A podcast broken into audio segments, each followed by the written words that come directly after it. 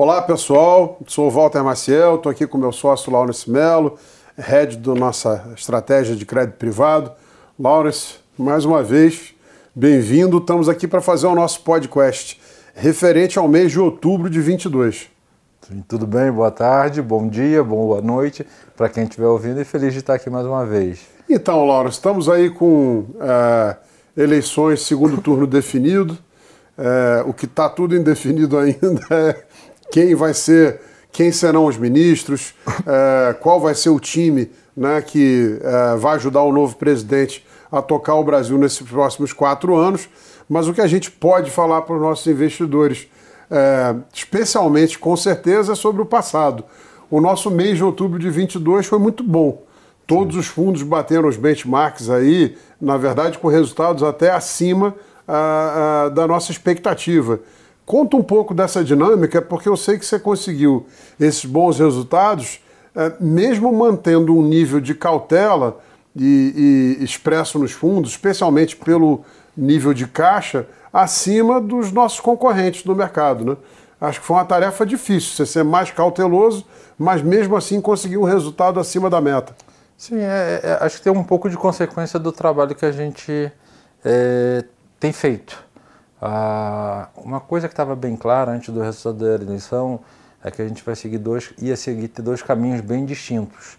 É, ou uma continuidade do que a gente já estava tendo e de alguma maneira o portfólio já estava programado para isso, ou uma mudança muito similar que está tendo no Brasil, e a gente vai ter que entender esses passos que aconteceu no Chile, o que aconteceu na Colômbia, onde quando a população troca o governo, troca a direção que, que ela está passando o recado, e o novo governo vai editar esses caminhos.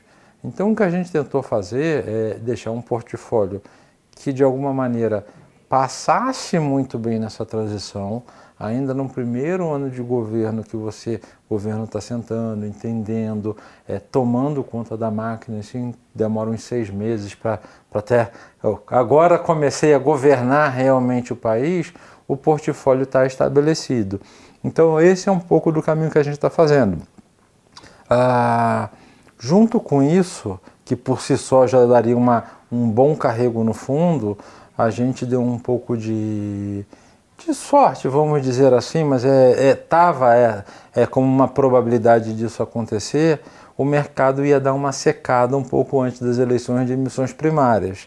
E aí o que ocorreu é teve essa seca de emissões, mas enquanto isso foi acontecendo, os fundos continuaram captando, não só os nossos, mas como todos os fundos de mercado. Vou, vou para você que está nos assistindo, é, o Laurus tem aí uma capacidade de explicar cenário é, é, de uma maneira muito é, fácil, mas basicamente, né, com a volatilidade pré-eleitoral, as empresas não vieram ao mercado buscar mais crédito, quer dizer que é, como as pessoas continuaram procurando crédito privado, até porque não se sentiam seguras para tomar risco de ir para ações ou para multimercado, você continuou tendo uma demanda crescente, só que a oferta parou de crescer. Então, mais demanda do que oferta faz com que o preço dos títulos se eleve e as carteiras se valorizem. Né? Exatamente. Então, assim, a gente teve essa valorização perfeita, a sua explicação, e a gente conseguiu surfar uma, uma valorização que estava lá no cenário, tinha uma possibilidade, mas não era nem a aposta principal.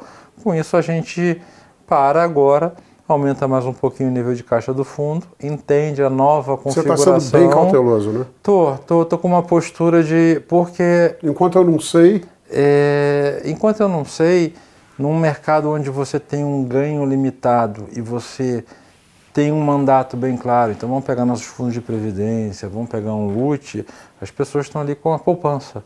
É, é elas querem ganhar do CDI e elas não querem tomar risco nesse dinheiro, elas só querem ganhar um adicionalzinho ao CDI, né? A primeira preocupação é, é proteger o capital, é, a segunda é trazer é, rentabilidade. Exato, diferente de um fundo de ações, onde exatamente eu quero para o ganho de capital e faz parte do dia a dia.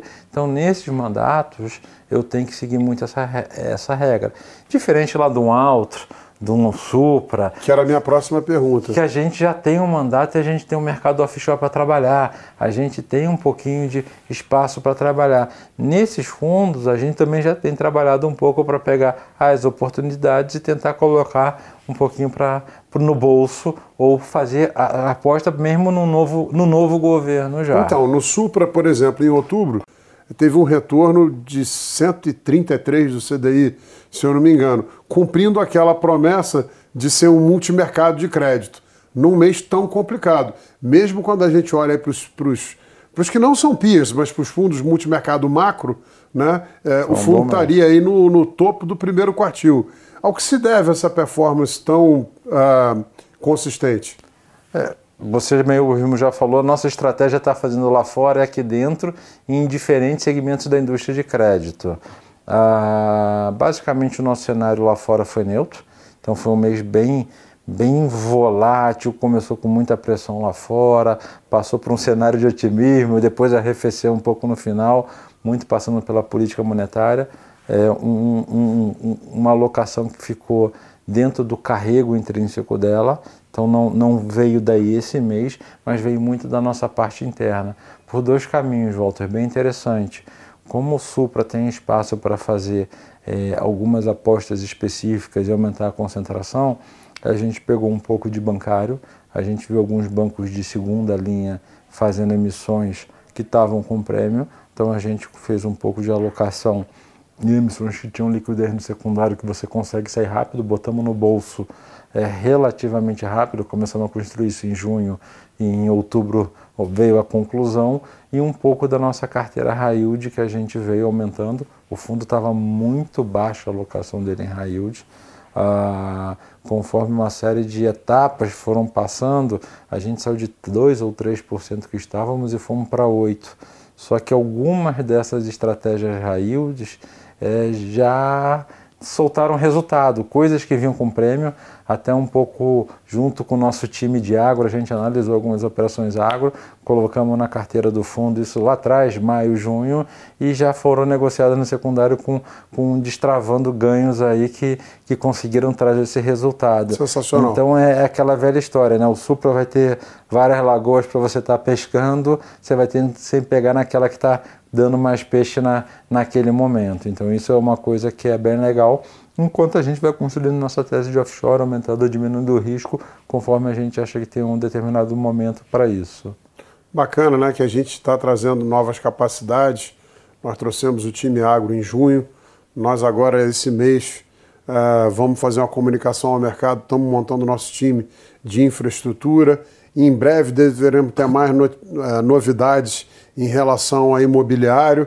Com isso tudo, a gente não só gera novas capacidades, mas a gente consegue ter muitas sinergias entre as áreas, né? Volta, isso daí deixa a gente um pouco feliz, né? Porque é, começamos do zero lá atrás, crédito na Quest, a zero, zero, zero mesmo, captamos o primeiro fundo em dezembro de 2015, ah, fomos criando uma, um, uma história, processos, é, equipe, uh, compliance, cada vez mais estando estruturado para chega de repente num ano, coisas que já estavam até para sair, a gente segurou um pouco, a gente consegue destravar e fazer todo um ambiente de crédito e a gente vai ficar uma casa full service ou de, de tu, você chega e você consegue se abastecer de diferentes produtos com diferentes estratégias com profissionais que demoraram muito para a gente encontrar, né? porque a gente teve que encontrar pessoas que,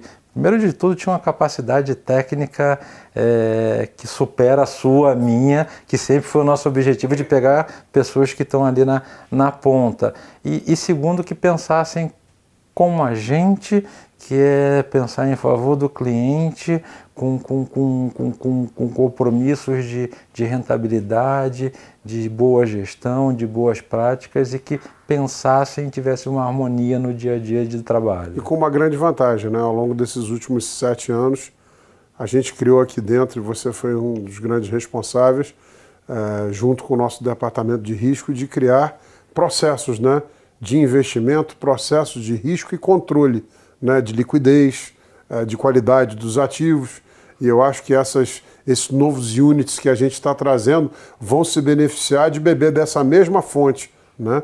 Então já Isso. vem é, com uma estrutura pronta. Né? Sim, é, eles já entram num, num, navio que já se mexe, taparrudo, tem toda a sua flutuação, estabilidade muito bem é, consolidadas. E isso daí acho que é um trabalho que foi feito ao longo desses sete anos. Né? Então, Estamos muito orgulhosos. Estamos felizes com isso. Isso aí, maravilha, cara. Tá bom. Muito obrigado, pessoal. Até o próximo mês. Até o próximo mês. Lá a gente vai saber muito mais. Vamos contar muito mais coisa para vocês.